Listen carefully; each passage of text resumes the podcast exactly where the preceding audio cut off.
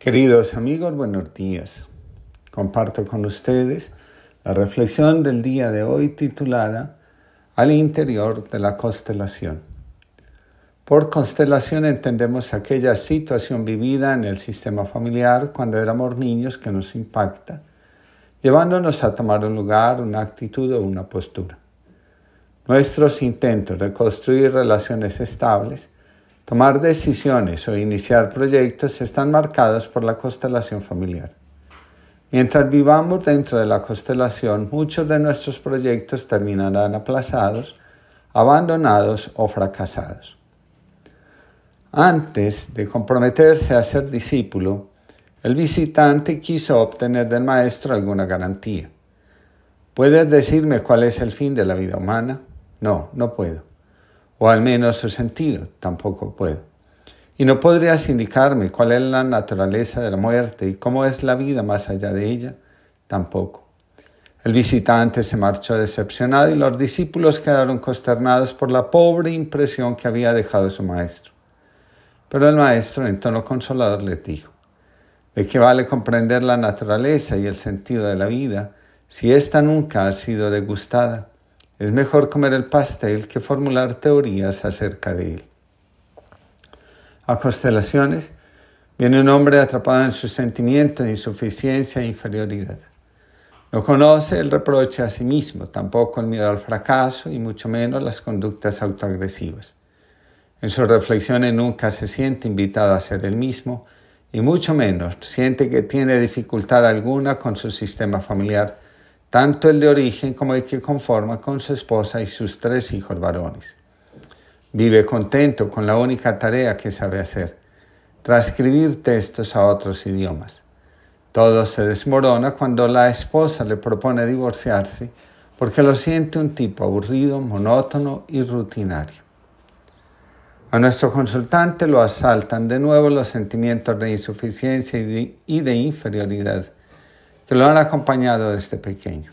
En su casa, su mamá era una mujer trabajadora que sostenía la casa y pagaba la educación de sus hijos. El padre era un hombre que se había entregado de lleno al alcohol y cada vez que llegaba borracho a la casa, le quitaba el poco dinero que la madre guardaba y se ausentaba tres o cuatro días. Después, regresaba arrepentido y haciendo promesas de amor. A la semana ya estaba de nuevo en sus andanzas. Desde pequeño nuestro consultante trabajaba y ayudaba con los deberes de la casa. Creció en medio de la pobreza. Ahora intentaba hacer todo lo que estaba a su alcance para procurarle un buen nivel de vida a su esposa e hijos, pero lo que ganaba nunca era suficiente. Nuestro hombre vivía atrapado en su constelación. Cada vez que ganaba algún dinero extra, siempre ocurría algo que exigía una atención inmediata y el dinero desaparecía cubriendo la urgencia. La vida se había vaciado de cualquier ilusión y ahora que estaba a puertas de una separación, todavía más. ¿Qué sentido tiene tanto esfuerzo si nunca eres suficiente para el otro? se preguntaba.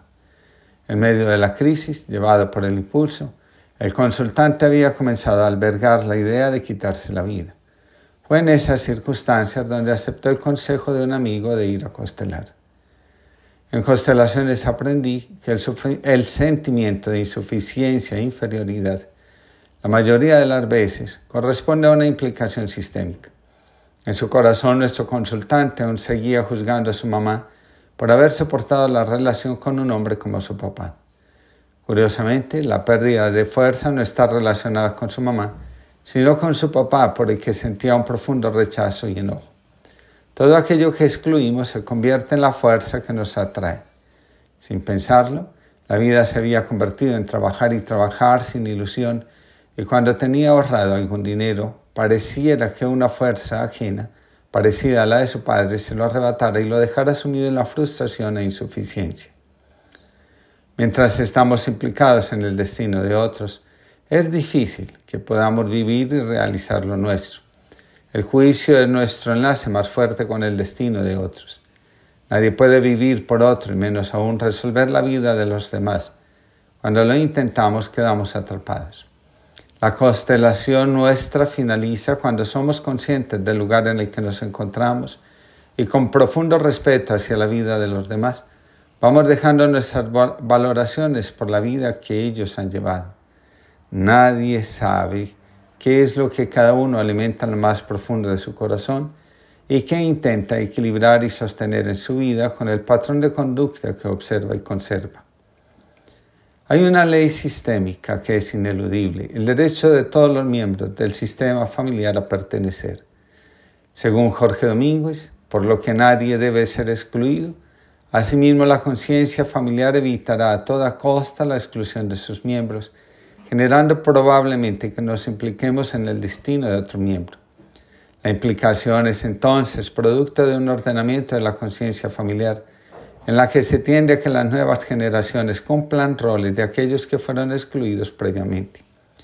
Los sentimientos de insuficiencia nos revelan a quien estamos intentando excluir y cómo el alma trabaja en el orden de la inclusión. El sentimiento de inferioridad también nos revela que estamos implicados sistémicamente. El esfuerzo por ser mejor que otro miembro del sistema provoca en la conciencia el, sentimiento de inferioridad. Solo el que se siente menos trata de sentirse más. La implicación sistémica se revela en todos los patrones de comportamiento que no podemos explicar de forma lógica y que aparentan ser más grandes y fuertes que nosotros, se relacionan con nuestras implicaciones sistémicas. Esto incluye adicciones, temperamentos, dificultades en el aprendizaje, comportamientos erráticos, pataletas, etc., según Javier Ruiz. El trabajo de constelaciones familiares nos muestra que en la reconciliación con nosotros mismos y los demás miembros del sistema encontramos la solución para nuestros sentimientos de inferioridad y de insuficiencia.